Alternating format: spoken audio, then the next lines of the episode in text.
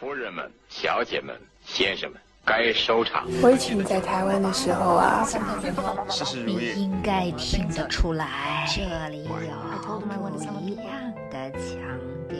爱是世界上最重要的事情。一起聆听电影的腔调。本节目在多平台上覆盖播出哦。大家好，欢迎收听节目，我是武淑一。今天这将是一期极其主观臆断的节目，这是因为这些天在我大脑当中一直盘桓着很多念头和思绪，我努力的整理成一个体系之后，发现有一些很有意思的事情，很想分享一下。当然，因为它很主观，所以很容易会被人否认或不同意。在这点上，我其实也无所谓，更想把它讲出来。这样的话，我就可以抛掉它，然后再轻装上阵去想别的事儿。有些论据呢，我会拿过来就用。不管是阅读的也好，还是我所听到的事情也好，包括我所见闻的事情，不太会去解释它的来源，但基本是可靠的。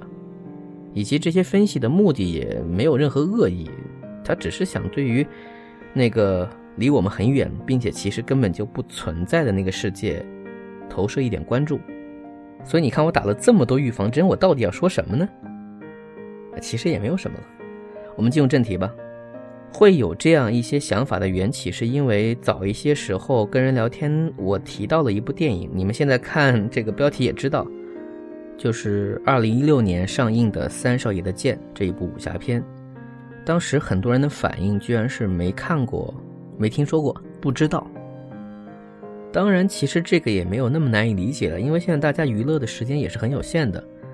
所以，如果你去电影院看到那么一堆海报，有外国大片有一些国产的喜剧，有一些国产的所谓的枪战动作片，那么在中间出现了夹杂了这么一张看起来甚至有点寡淡的一张传统武侠片，你确实没有义务主动去关注它。但是我不一样，我确实一直在等待它上映，而且说实话，心里对它是不看好的。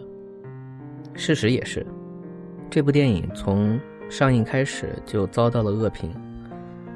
从任何一个角度来说，这都不是一部成功的电影。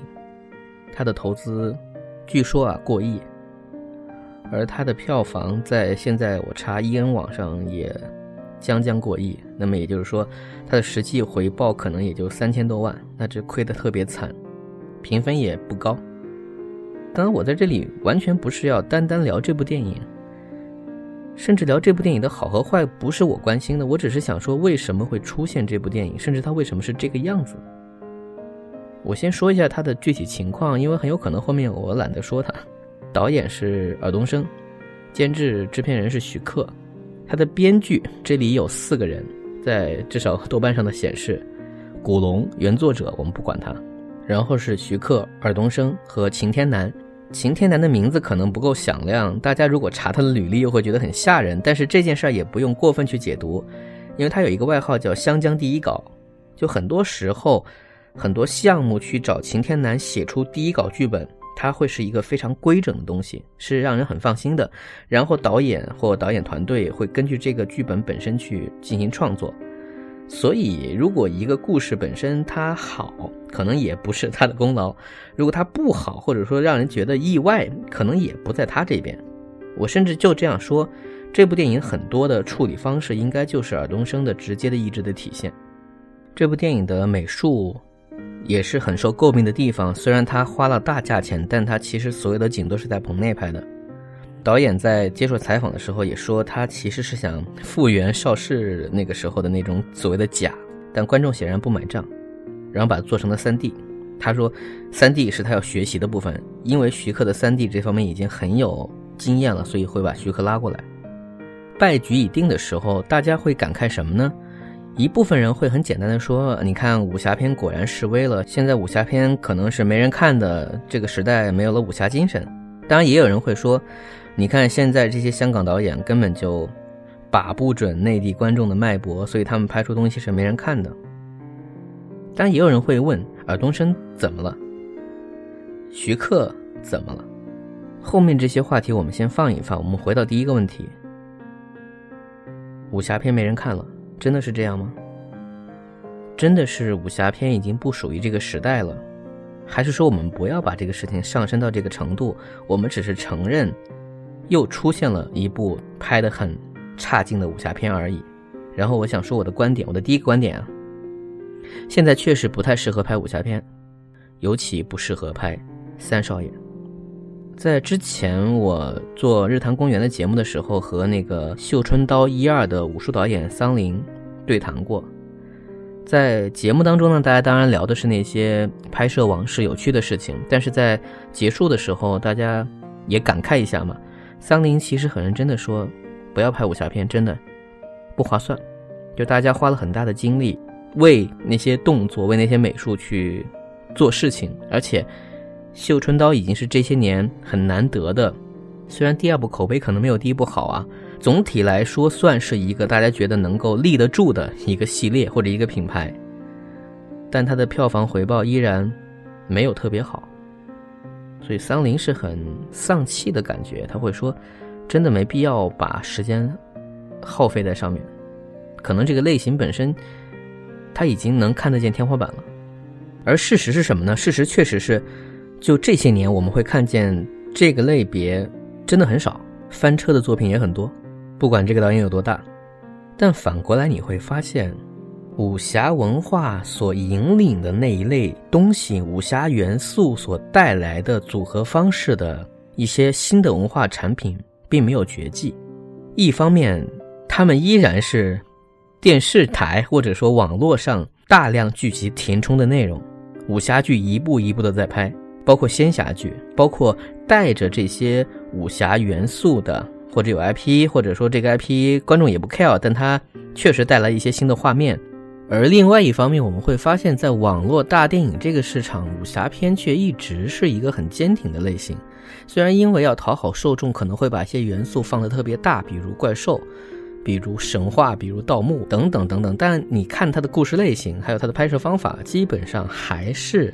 那些传统的武侠片，当然这个并不能乐观的就说这是武侠片的复苏，因为这是一个时间胶囊效应。这个网大的全新市场所关注的是那些目前平均年纪在十四五岁为主的小镇青年，在他们这个年纪上，他们没有经历过他们的父辈或者叔叔辈所津津乐道的那个录像带的时代，所以现在出现在他们的手机里的这些电影，这个全新的世界，是有趣的、好玩的、热闹的。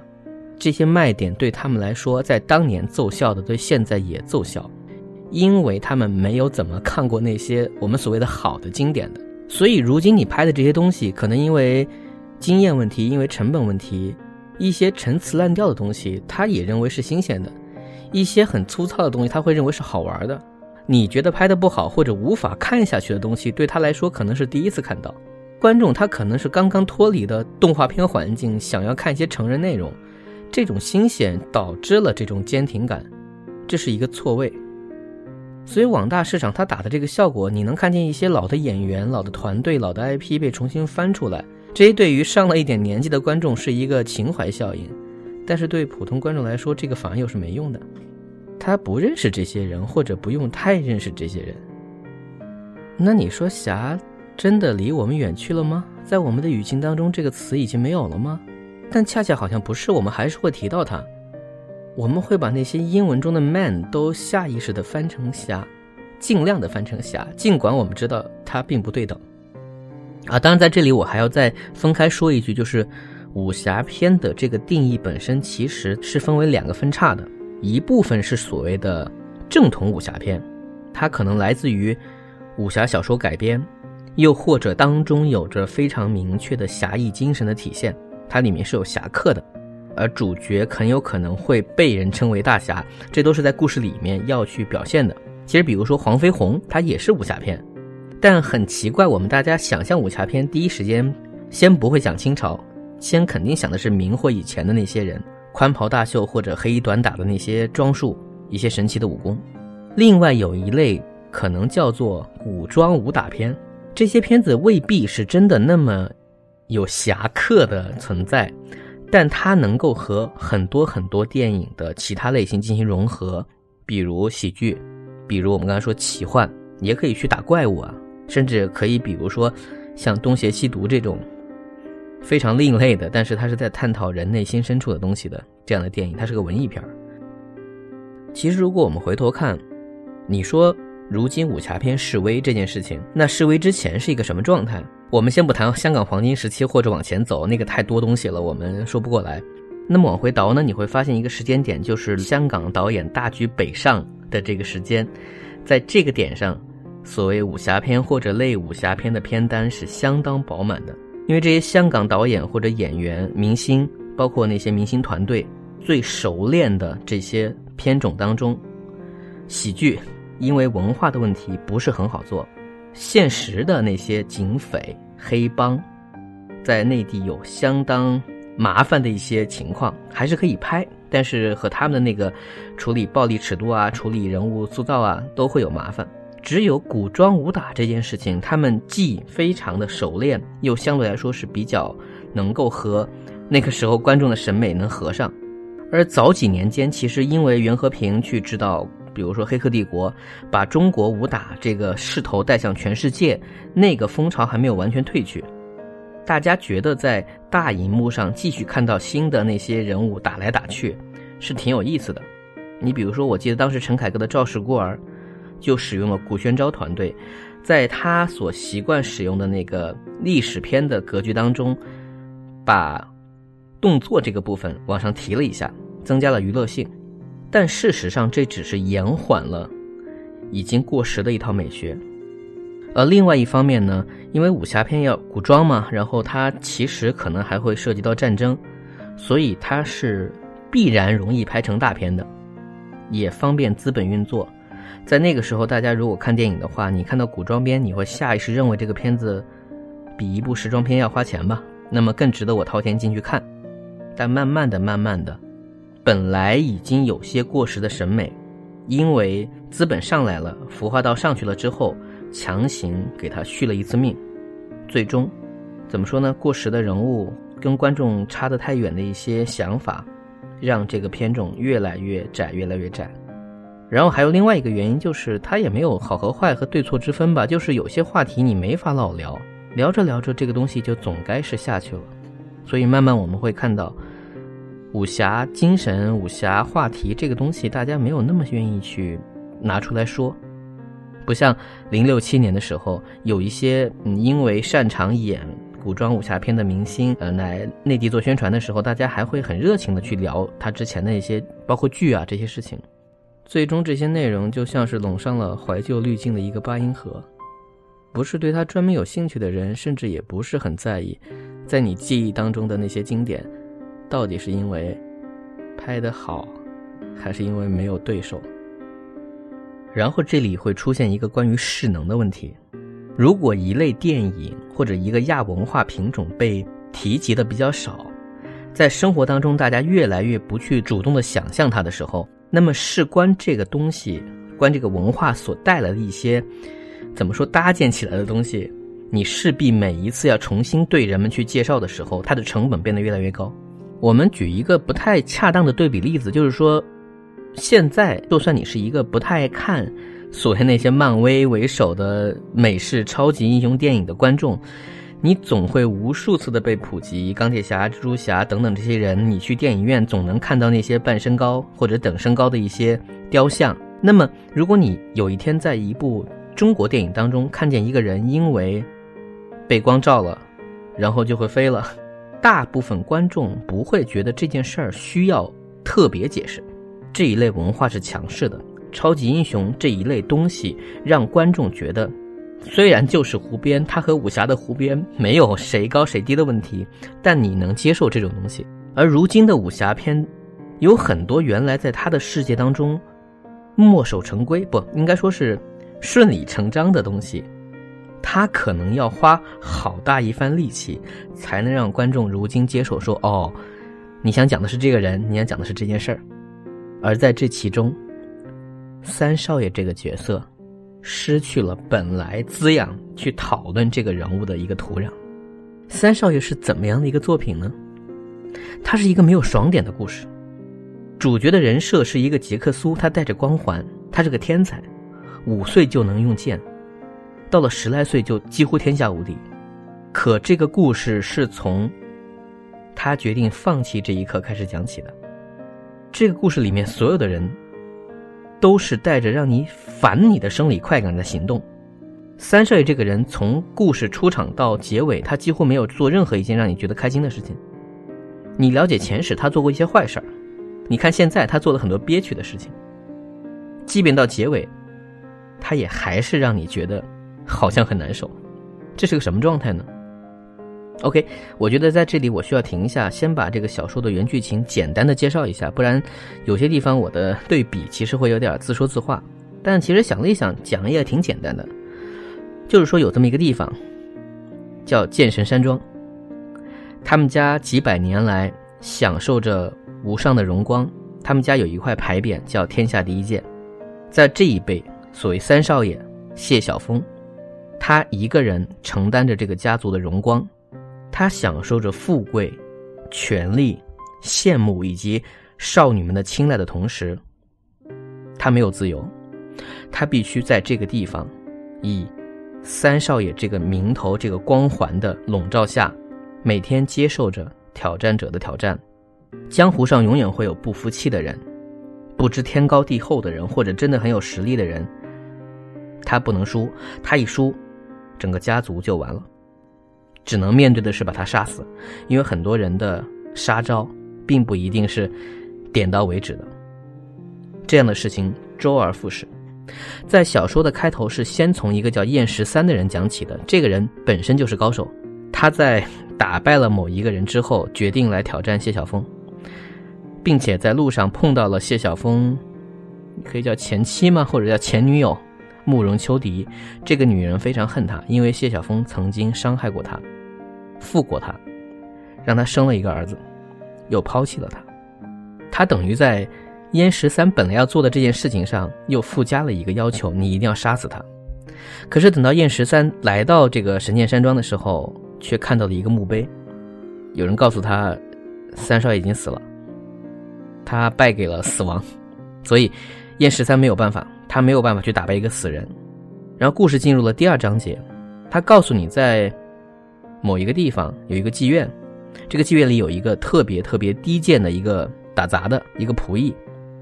也没有人知道他从哪来，反正他每天埋头干活，大家都管他叫没用的阿吉。但因为这故事这么讲，我觉得任何一个就不是傻子的人都知道这个人是谁，对吧？阿吉这个人呢，反正每天就这样工作，给妓女们倒马桶，被人笑你是个龟公。只是在有一次，他实在忍受不了看到有坏人在欺负人，出来挡了一下。他挡的方法也并不是出手使剑。他只是面无表情的被人捅了七八刀，他这种对痛苦不屑一顾的状态，把坏人吓走了。但同时他也知道他不能在这个地方待下去了，于是他逃走了。然后他被另外一家叫大苗子吧，就是一帮人收留了。然后他发现这个家庭当中，就是这个大哥的小妹妹，他们全家最宠的那个叫娃娃、叫公主的那个女孩。居然就是在妓院里上班的那个女孩，她看到了这些低贱的人生活当中的微光，她感受到了那些人的温暖。然而，她的这种平静的生活没有多久，就又有坏人找上门了。他漏了功夫，于是麻烦来了。嗯，大家能想到后面的剧情的，为了逼他出手，不断的会有人来，然后他并非故意的，扰乱了这里。虽然并不是富足，但可能还保持着正常的平凡的生活的这些人，有的人死，有的人受伤，他只能离开。然后到故事第三段，他恢复了谢晓峰的身份，然后回去找慕容秋荻，呃，出来一些新的人物，最终他必须要和燕十三决斗，而燕十三追他追了很久，没有人相信他会那么容易死去。谢晓峰中毒之后，燕十三也是想办法替他解毒。做这些所有事情的过程当中，他们其实是交上了朋友，但决斗还是必须发生。他们必须要死一个人，因为这是学武的人要去追求的东西。然后当这场决斗完结之后，燕十三死了，谢晓峰削掉了自己的两个大拇指，也就是说他再也不能握剑了。他其实做出的这种事情，是以更决绝的方式在抛弃谢晓峰这个光环，或者说，天下第一剑这个枷锁。但是在故事的结尾，有一个叫铁开城的人，你可以把他理解成，比如说是燕十三的徒弟吧。这个人也并不是坏人，但是在结尾的时候，他跟他说了这么一句话：不管你在不在江湖，不管你能不能拿起剑，你永远都是谢晓峰。关于这句话的解读方式，多年来都有不同的人以不同的角度去感受，这到底是绝望？就是你脱不下来，还是一种开始？就是你应该接受，嗯，看你怎么去想吧。所以，那么这个故事它的特点是什么呢？它从头到尾讲的都是放弃的、放弃的艰难、逃避的可怕。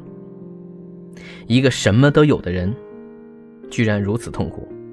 在上一期节目，我念古龙关于三少爷这个序当中。其实他已经很明确的点出了这一点，他很想表达出，就那些什么都有的人，其实并不幸福的部分，而这种审美 或这种表达，在如今这个时代，或者说在任何时代都不是很受待见。你完全可以无视作者的那种想法，你就觉得这个故事就是一个 no 作 no die 的故事。我为什么要去体会一个比我处处比我强，什么都比我多？还要自己找事儿，还干得不好的人的那种心情，而如今习惯性去以消解的方式去看这个时代的人会怎么说话呢？就会像嗯十几年前大腕里面那个葛优所演的那个摄影师悠悠，跟外国导演去讲，导演在那边头疼在想我怎么去表现末代皇帝的那种生活的那种痛苦，摄影师会说我觉得他不痛苦我才痛苦，他有这么大的房子，他有很多女人。我只有一个女人，还要跟我离婚，我觉得我才是最痛苦的。这种星斗小民式的生活智慧，你要细听呢也是有趣的。你用你的高位，你用你的稀缺去歌颂他，他是不领情的。而事实上，我们也知道，任何故事存在前提，就假如你要看了很多武侠故事，你明白，在武侠世界当中，一定存在很多人就是在追求武术的。极致部分，当然也有一些人沽名钓誉，他要的就是那个天下第一的名头，拿到以后怎么样不知道，是不是你拿到这个，你就能号令天下、吃香喝辣，不一定。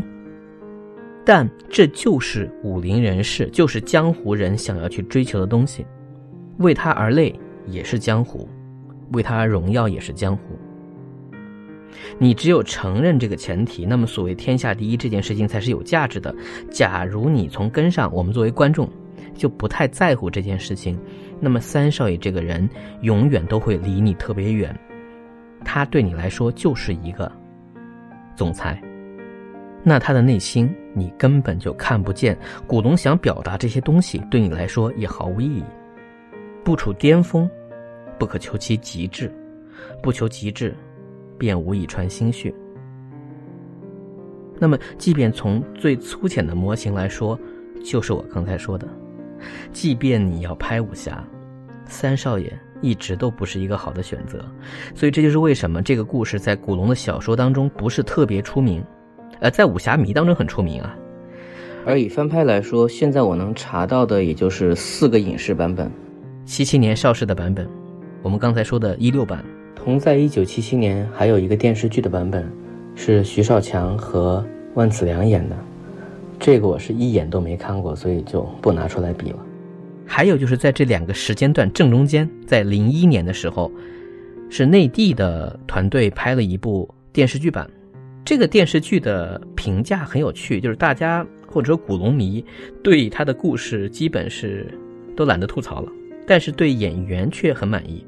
就是何中华当时演的这个谢晓峰，从形象、从表达、从他的演技上，其实都挺令人觉得说，哎，符合想象。包括玉飞鸿的慕容秋荻也都是啊，美美美。这故事真的不好拍。当然说到这里，可能那些比较了解这本书的人会认为我说的太浅了。这就是字面上介绍上你去看这个故事的感觉。可能对于三少爷的解读要放到后面一点的片段。因为我现在更想描述的是说这一类的故事，它在一个什么样的被观看的空间当中，或者说，我应该推后一步，先来描述在这类故事当中，它所有一个归类或者一个母题，我给它取名叫做归隐叙事，就是一个高位世界的人来到一个比他低的位子的世界所发生故事的这样一种总体的一个文学体系。这样的故事有很多很多，而且它有很多变种。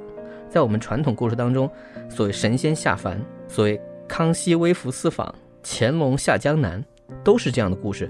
这样的故事本身是存在一个爽点的。我们如果以这个主人公为试点的话，我们会知道他从高位世界，不管因为什么原因，打赌输了也好，小人陷害也好，性之所至也好，嗯，微服私访可能有别的目的也好，他来到了一个。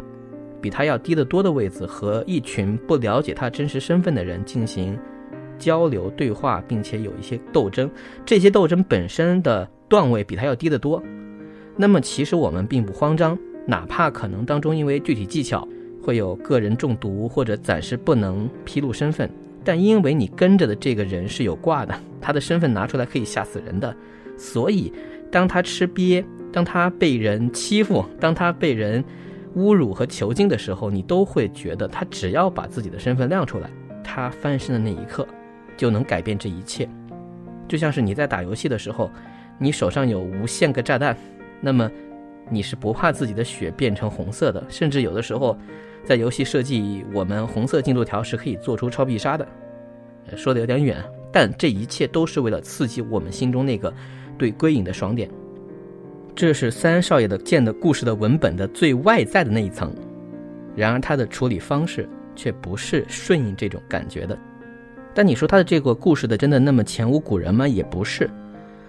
呃，我可以岔开对比一下，在他之前，我这么说吧，大家去查《天下第一剑》，你至少能查到两部同名电影，一部是一九六八年的香港电影，导演叫潘磊，他是一个台湾的诗人，是一个电视人。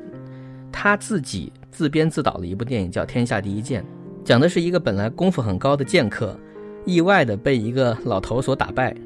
他认为这个老头才是天下第一剑，想要学剑法。然后这个老头要他修身养性，每天在那，好像是锻炼练功推磨。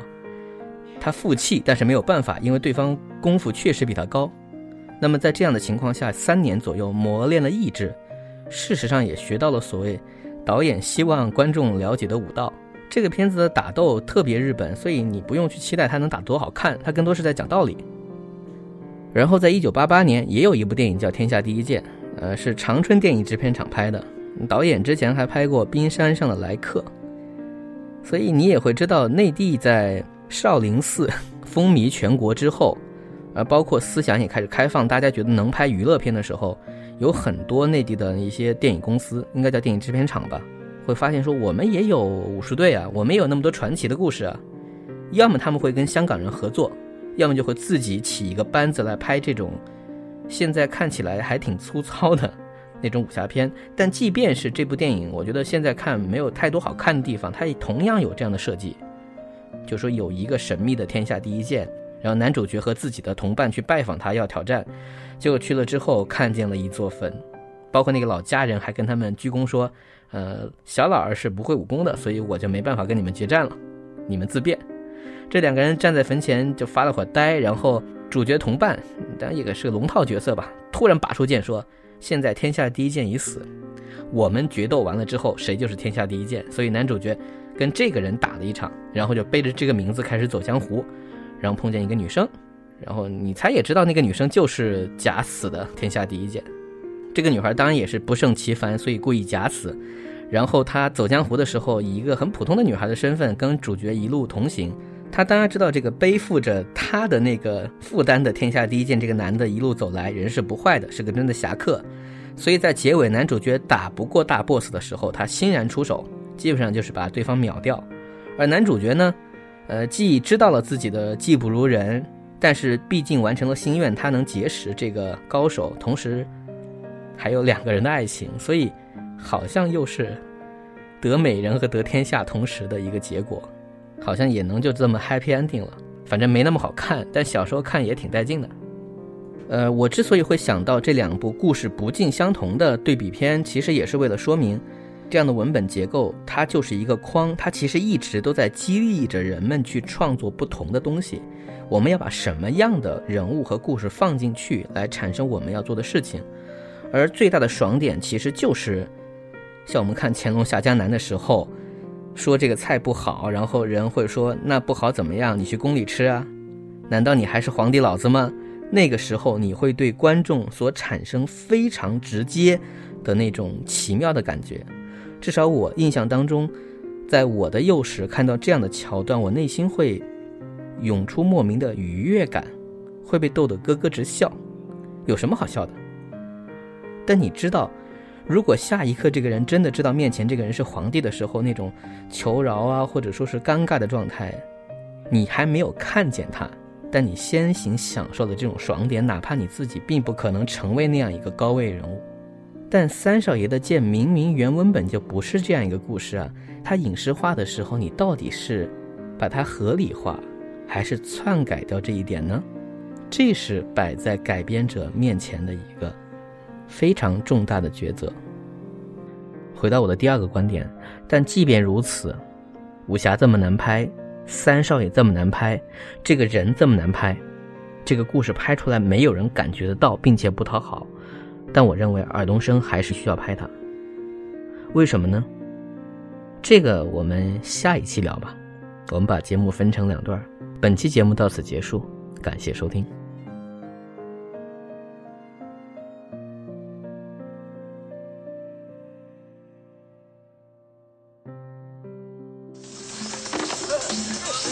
想跑了，要把药放在酒里，那还算唐玉吗？我已经在酒杯外面涂上了透风的毒药，只要拿起杯子，就别想再活下去。啊！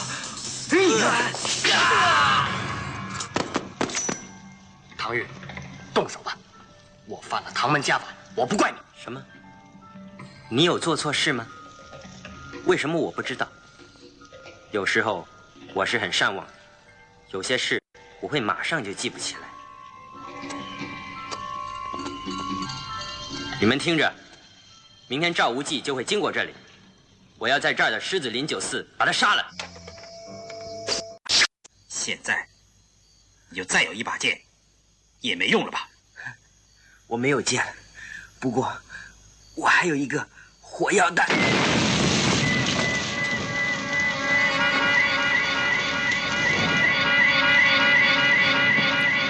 厉害的唐玉。Take one. oh, I'm getting really nervous. You'll be fine. You just use your normal, nice voice that I've heard so much of in the last three days. It's like uh, my throat's closing up. It's like anaphylactic. It's fine. It's just a three-minute song.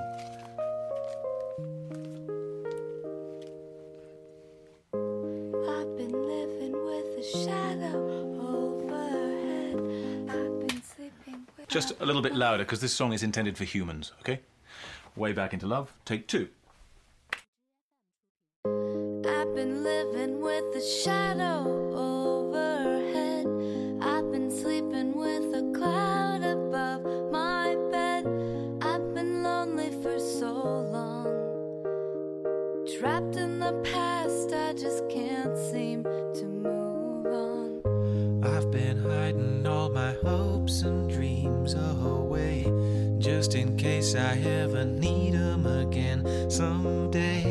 I've been setting aside time to clear a little space in the corners of my mind.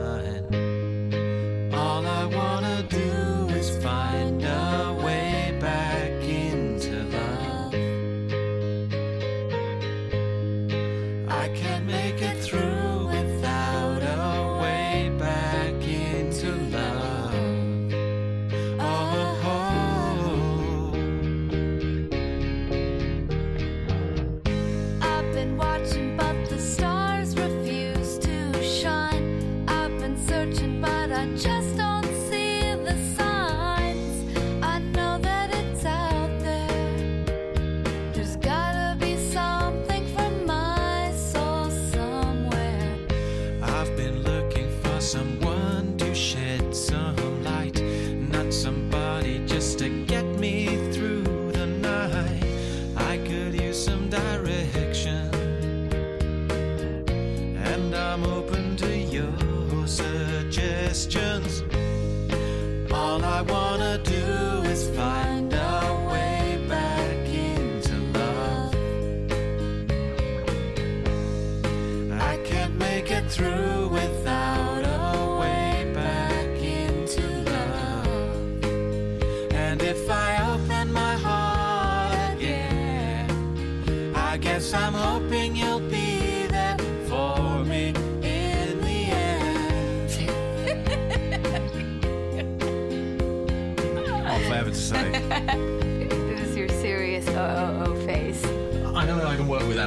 That is my rock and roll face. Millions of women find that very sexy. Are you garnish? Are you? Okay. There are moments when I don't know if it's real or if anybody feels the way I feel. I need inspiration, not just another negotiation. I wanna do.